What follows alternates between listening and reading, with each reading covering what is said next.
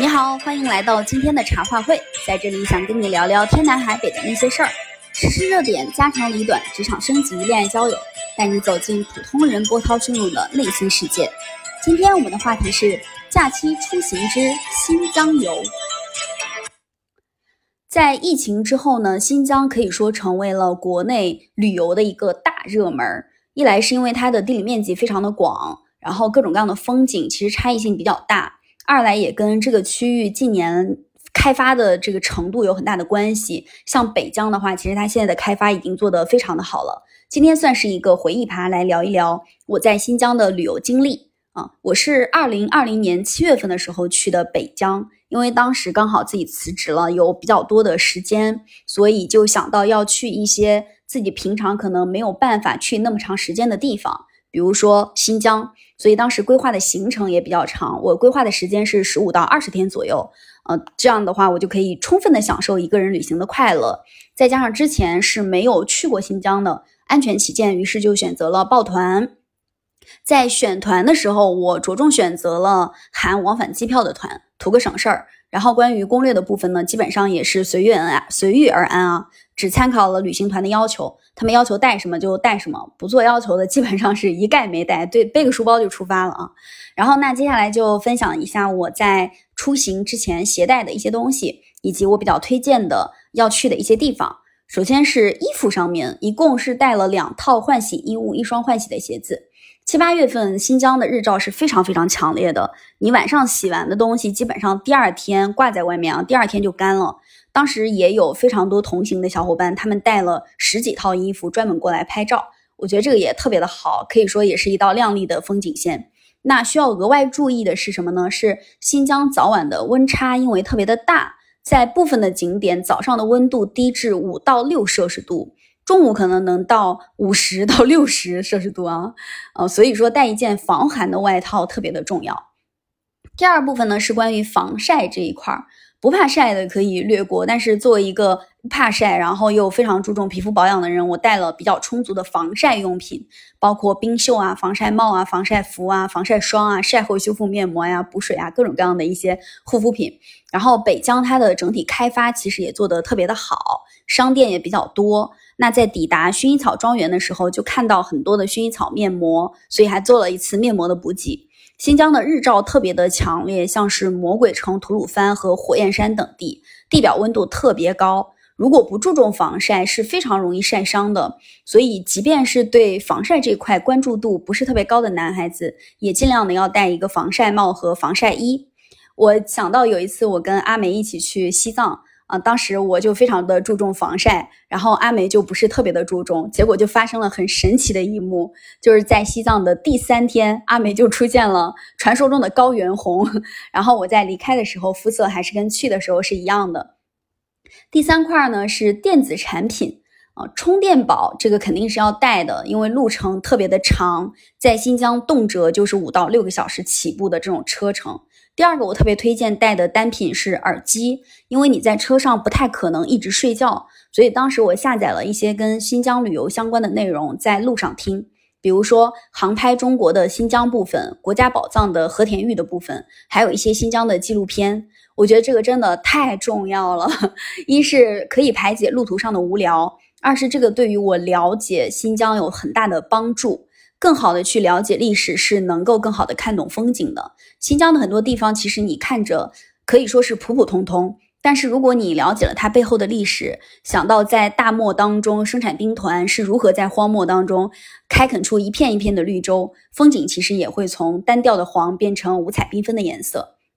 那第四块呢是支付方式，这个我觉得需要着重的说一下，因为我在这方面还是吃了一些亏的。啊，因为新疆很多地区它没有接入支付宝支付，大部分都是要让你用微信支付的。但我当时其实没有微信支付的习惯，我的微信甚至连银行卡都没有绑过，所以在新疆购物特别的不方便。因此，在新疆你在去之前啊，要保证微信有充足的余额。除了以上这些必需品，需要注意的是，因为新疆地方非常的大，即便是开发比较好的北疆，也有很多地区是没有公共厕所的。在车上常常一坐就是五到六个小时，所以一定要控制自己喝水的量。除了以上讲到的用品之外，我基本没有带其他的额外的东西。订好团，背好包就出发了。那接下来就介绍几个在旅途当中我比较推荐的地方啊。第一个是天池，推荐指数三颗星。我们知道新疆地处亚欧大陆的腹地，这个大洋水汽很难通过重重山脉抵达新疆，但是它依然孕育了塞上江南等非常多的绿洲之地，就是因为很特殊的三山夹两盆的地形。这个高中。呃，初高中的地理课本上都会讲到，北疆就处在天山山脉跟阿尔泰山脉的中间，阿尔泰山脉基本上就在我国北方的边境线上，然后两处这个东西向的山脉中间就是准噶尔盆地。嗯，海拔比较高的山脉呢，就塑造了万年不化的冰川，并且形成了拦截两山之间水汽的天然屏障。那一个是冰川，一个是水汽产生的降雨，它就构成了我们非常熟知的北疆的很多美景区域，比如说喀纳斯、伊犁、巴音布鲁克啊，当然还有我们接下来要讲到的天池。我是先到达了乌鲁木齐，从乌鲁木齐出发，经过两个小时的车程就可以到达天池。天池这个风景区特别的大，这个也是新疆很多景区的特点。啊，因为太大，所以绝大多数的景区里面都有景区大巴车载你直达目的地。千万不要逞强不做，不做的话，你可能天黑都到不了目的地。啊，天池还有个名字叫做瑶池，传说中是王母娘娘沐浴的地方。这个传说特别好玩，因为天池海拔比较高，白云环山可见，池水特别的清澈，山上还有一个王母庙，感兴趣的话可以去溜达溜达。我个人因为以前看过比较多的高山湖泊，所以对天池没有特别的感冒。但是跟我们同行的一些阿姨很喜欢啊，马上就拿出了他们的丝巾开始拍照。就在天池拍的一些照片，看起来真的还是蛮好看的，是完全不用加滤镜的。第二个我自己非常推荐的地方是禾木村，推荐指数五颗星，满分五颗星。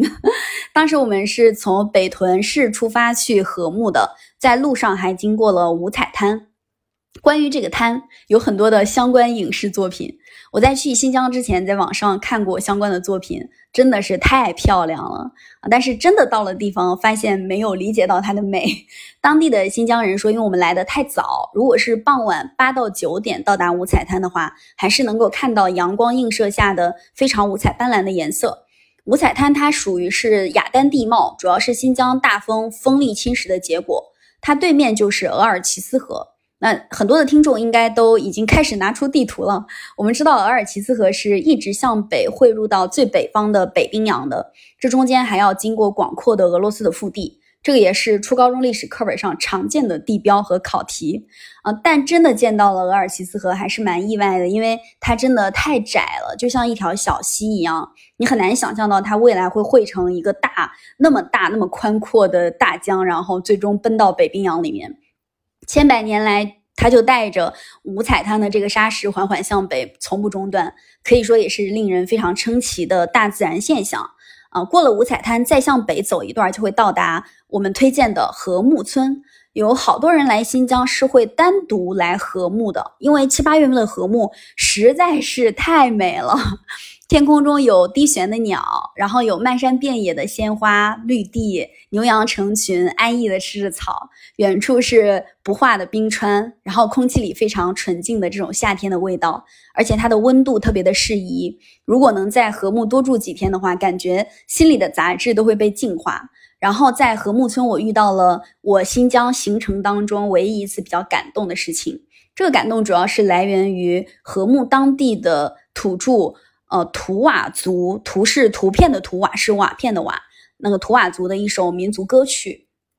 禾木村它是每年最美的景色，大概就在六到八月份。九月份以来，在我们内地可能还是酷暑时间的时候，禾木就会开始下大雪，大雪封山。这个雪最高的时候可能能达到两米多厚。所以这里生活的也都是游牧民族，他们就是以放牧和打猎为生的。图瓦族的人就非常的擅长骑马射箭，而且也能歌善舞。在一个图瓦族自建的木房子里面，他们向我们展示了他们特有的乐器，取自大自然纯天然原料的苏尔。啊，这个苏是苏联的苏，尔就是尔康的尔啊，木棍子做的一个乐器。当时我听到他们唱了好多的歌，在这里放一首啊。当然，最令我感受的感动的那首歌不是这首，是呃，我们把它放到节目的最后，因为它时间比较长，来放一首当时图瓦族给我们演唱的第一首歌。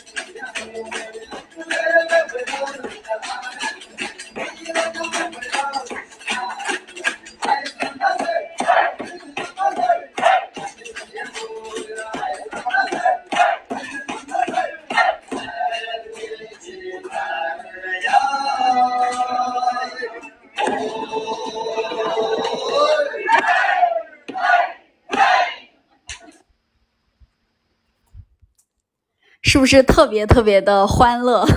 里面还有一声我的嘿，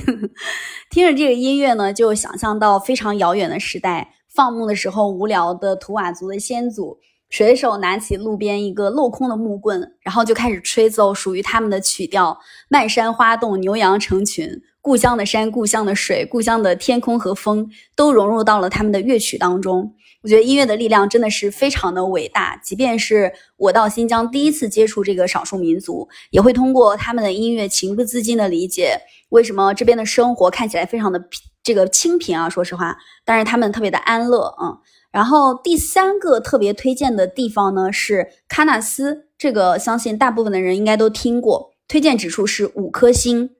也有非常多的游客专门来到新疆，就专门就到喀纳斯这个地方。喀纳斯它是蒙古语，意思是神秘而美丽的地方。有一个未经考证的传说，就是成吉思汗路过这个地方，被喀纳斯的美景震撼了，于是事后呢，就让人们在他死后把他葬在了喀纳斯湖。当时我是登上了山顶，拍了很多喀纳斯湖的照片发到网上，就有人在质疑我在 P 图。那在做这档节目时，我翻出之前拍的照片看了一下。真的有一种 P 图的错觉，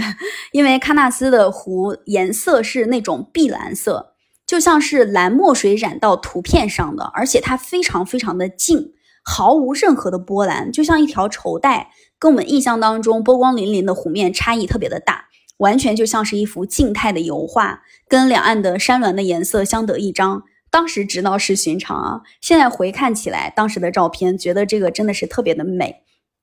值得一提的是，喀纳斯的湖每个月的颜色都不一样，据说还有绿色啊、乳白色啊，它会根据季节的不同来变换颜色。嗯，在喀纳斯的大部分的时间，其实也都是用来坐区间车了，因为没办法，新疆的景区实在太大。我自己感觉，感觉这个区间车其实它就约等于是观光车。常常你觉得终于坐到景点了，可是区间车上那一路的风景，它才真的有点像景点啊。第四个推荐的是克拉玛依，这个推荐指数算两颗星吧，因为它的观赏价值不是特别的大，但研究价值比较大。克拉玛依在维吾尔语中的意思是黑油。跟之前讲到的禾木和喀纳斯不一样，克拉玛依属于是温带大陆型的气候，它就在盆地的腹地，干燥少雨，说实话不是特别的适合居住，漫天都是黄沙。但是克拉玛依的城市起源就是因为当地有储量非常丰富的石油，当地居民百分之九十以上都在从事跟石油相关的工作，当然据说也非常的富裕。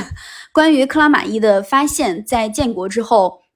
据说我们一直在这个地方去勘探石油，当然我不了解石油勘探的工作，但是新疆这么大，这个勘探的工作肯定也是比较困难的啊。我们有非常多的史料记载，在史料记载当中，有一部分关于石油的记载，其实也是我们勘探的一个缘由所在。比如说《梦溪笔谈》当中，他就讲到亭境内有石油，与宜其烟可用，试扫其眉以墨，黑光如漆。此物后必大行于世。盖石油居多，生于地中无穷，不若松木有时而结。就是意思就是说，这个石油量特别的大，它不像是松木一样可能会枯竭啊。然后后来在克拉玛依做了大规模的石油建设之后，一到这个地方，你能看到的就是一排一排的钻井机，在广阔的戈壁上看起来也是非常非常壮观的。在克拉玛依附近呢，有一座魔鬼城，它也是雅丹地貌风蚀形成的。摸着这个魔鬼城的石头，也会感觉非常的惊叹。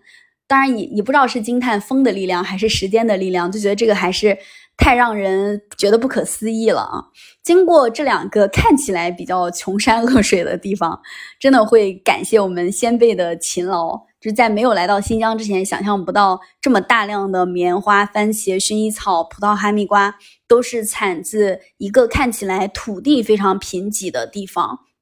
这个其实是要归功于新疆生产兵团的建设。呃，生产兵团的起源是在建国的初期，当时王震将军带军队来到新疆剿匪，剿匪完成之后呢，我们的毛爷爷就一纸文书下令，十七万的剿匪大军驻留新疆进行生产建设。后来又陆陆续续的派了大概两百多万的士兵来开发新疆。所以新疆有一个你处处可见的文化现象，就是兵团文化。很多的汉族人在新疆开店呀、工作啊。这些一大部分都是之前兵团的后代，然后建设的过程的艰辛，真的也是只有站在新疆的这片土地上，才能稍微的理解那么一点点。我们现在的美好生活的这个感受，说实话，真的是要感谢之前的先辈付出了非常非常多的努力。开头我们讲了了解历史可以帮我们看懂风景。所以，如果想要到新疆旅游看看兵团的故事，其实是个不错的选择。这里就推荐一个纪录片，叫做《王震将军》，就是四个字儿“王震将军”的一个纪录片。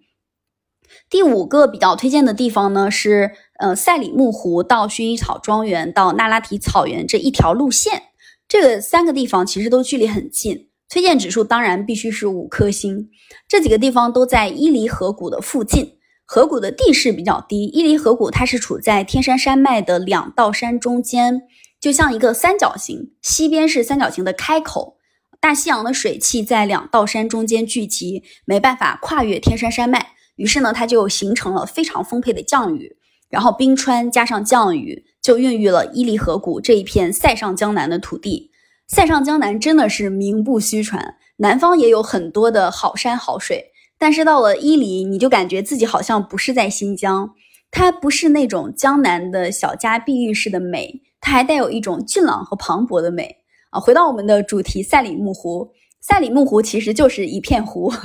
但是它有个很好听的名字，叫做大西洋的最后一滴眼泪。我觉得这个名字起的特别好，要感谢这些文艺青年，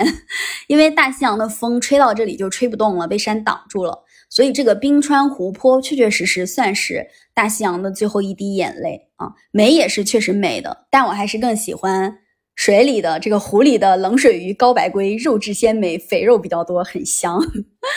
啊，下接下来我们可能顺着呃这个赛里木湖再走一走，就会到达薰衣草基地。全世界有三大薰衣草基地，分别是法国的普罗旺斯、日本的北海道，还有一处是新疆的伊犁。我发现我今天讲的好多东西是高中的考点，好搞笑哦。然后我们国家以前是在很多的地方都培育过薰薰衣草的，但是最后发现只有伊犁的薰衣草可以存活下来，因为薰衣草它要求的生长环境比较特殊，薰衣草非常的喜高温，开花季节它是怕水的，它是夏天开花，但是它夏天很怕水，不能沾水。那大部分的地区的气候都是夏季比较多雨，但是伊犁属于是。冬春的季节雨水比较多，夏季非常的温暖干燥，是典型的。这里呢又要敲黑板了，呃，因为很多新疆的地理知识其实都是我们高中时代的考点啊。然后薰衣草庄园它真的跟我在网上看到的图片差异是很大的。确实不美，庄园比较小，而且土壤也都是干巴巴的。然后薰衣草本身长得也不是特别的高，我自己感觉相对来说比油菜花可能油菜花还更好看一点。但是它的药用价值特别的高，据传是一个法国科学家在做实验的时候手不慎被烫伤，于是呢他就用就近原则把烫伤的手插进了旁边的薰衣草水里面，结果第二天发现伤口都愈合了。薰衣草的药用价值被发现之后，就开始广泛的被应用在了养发、护发、安神、醒脑、护肤等等各个领域。到这里，我就开始了我旅途当中的第一次剁手，狂买各种薰衣草制作的小物件，什么香包、肥皂、面膜、面霜、洗发水、爽肤水，纷纷带回家啊。然后接下来就是我们上面有提到的一个地方，叫做那拉提草原。有一首歌特别的出名，叫做《可可托海的牧羊人》，里面有一句歌词，在这里我要献丑一下，他是这么唱的：“他说，亲爱的，我在可可托海等你。他们说你嫁到了伊犁。”是不是因为那里有美丽那拉提，还是因为那里的杏花酿出你要的甜蜜？还是听原唱吧。但是这首歌确实唱出了那拉提的富饶，反正是比可可托海那个比较干旱的地方要好很多的，让女孩子纷至沓来。呃，那拉提的景色跟新疆的巴音布鲁克其实是有异曲同工之妙的，都是大片大片的草原。到这边之后可以骑马，我记得当时我们骑马是一百六十块钱两个小时。如果不是特别害怕的话，其实骑着马在山间呃溜达两个小时还是很惬意的。这里住的都是哈萨克民族的弟兄们，他们也非常的纯真热情，马是他们带着你去骑。最后就是大家都推荐的吐鲁番。吐鲁番其实已经相对来说比较商业化了。我记得小学课本里面好像有一篇专门讲吐鲁番葡萄架的，大片大片的葡萄架，跟当地的吐鲁番也也确实是很相似。我们去的时候，吐吐鲁番刚好是它葡萄比较成熟的季节，他们的葡萄架的成长周期都是在十年以上的。也看了葡萄架下的少数民族跳舞，也吃了大颗大颗的葡萄。但是我对吐鲁番最感兴趣的一个东西是坎儿井。坎儿井跟长城还有京杭大运河并称为中国古代的三大工程，它主要是截取地下水来进行农田灌溉，很好理解啊。然后在当地我们参观了很多的坎儿井，这些井在现在也在也在用啊。我们知道新疆吐鲁番特别特别的热，它的年降水量只有十六毫米左右，但是蒸发量是三千毫米，是极其干旱的。但是吐鲁番呢，它又盛产瓜果。瓜果它要吸收大量的水分，那这些瓜果都是怎么在干旱的吐鲁番长出来的呢？这个就要归功到坎儿井身上了。前面有讲到，新疆的地形是三山夹两盆，大量的山脉形成的冰川在夏季会融化成水，水汇到戈壁里面呢，就形成了潜流。而坎儿井就是通过在地下引水，减少水在地表上的蒸发，通过一种非常自然的引流方式。也不需要太高的技术，是在中国的汉朝时期就已经开始出现，一直发展到现在。吐鲁番的坎儿井大概是有一千一百多条，灌溉面积四十七万亩，它已经属于是一个活的文化遗产了。就现在我们也在用。那新疆有非常非常多的历史名迹，北疆的旅游开发做的还是比较好的，南疆的开发相对来说还没有那么完善。但是抵挡不住一批又一批的游客到新疆旅行，期待这篇游记呢也也能够对你的新疆出行攻略起到一定的帮助作用。那本期节目就再见了，跟我们一起探索普通人波涛汹涌的内心世界，关注我们的专辑，下一期也非常期待能够在人海当中醉与你相遇。最后呢，用一首图瓦族令我非常感动的音乐来结尾，时长大概在三分钟，会有一点点的杂音，因为是现场录制的。但是这首歌我真的非常非常的喜欢，它真的是让我感受到了很浓烈的那种故乡的感情。这首歌叫做《故乡》，最后送给大家。